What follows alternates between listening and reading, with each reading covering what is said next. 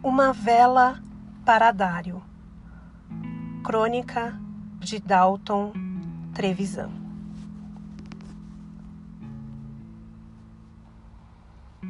Dário vem apressado, guarda-chuva no braço esquerdo.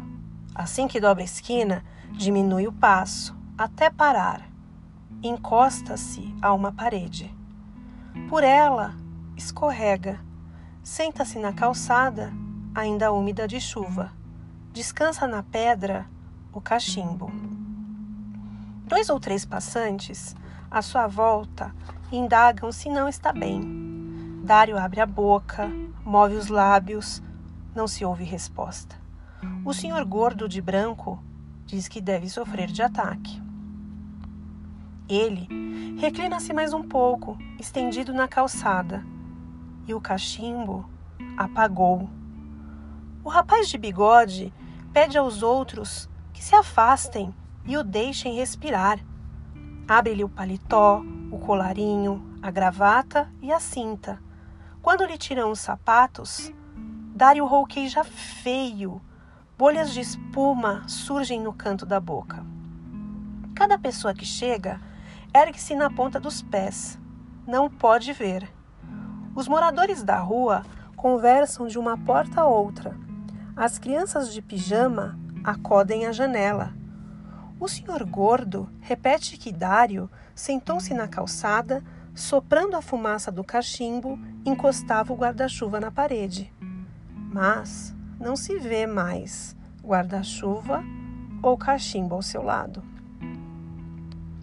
A velhinha de cabeça grisalha grita que ele está morrendo.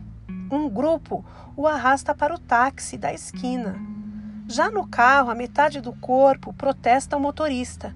Quem pagará a corrida? Concordam chamar a ambulância.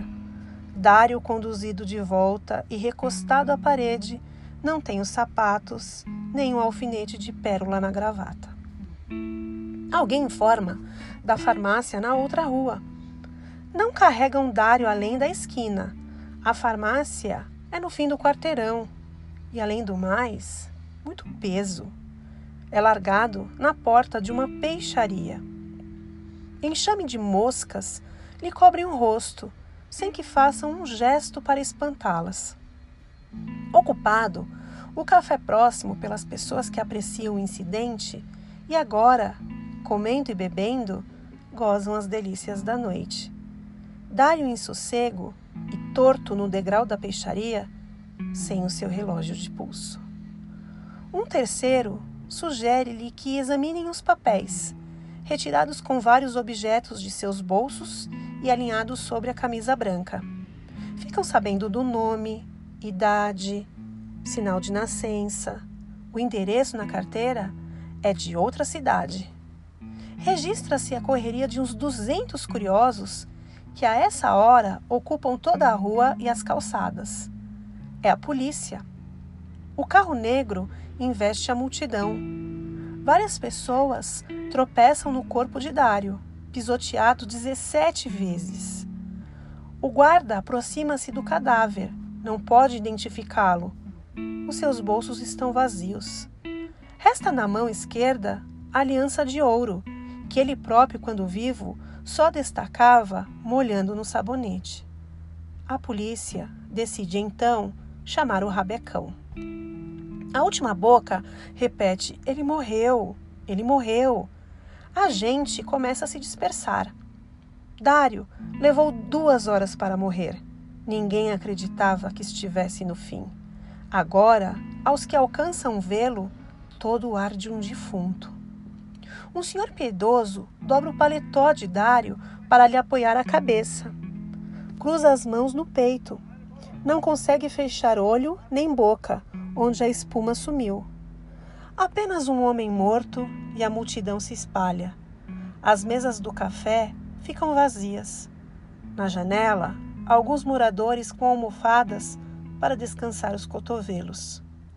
Um menino de cor e descalço vem com uma vela que acende ao lado do cadáver.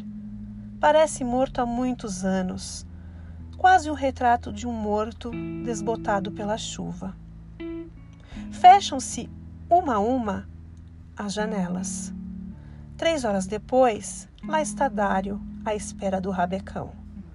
A cabeça agora na pedra, sem o paletó, e o dedo sem a aliança. O toco de vela apaga-se às primeiras gotas da chuva que volta a cair.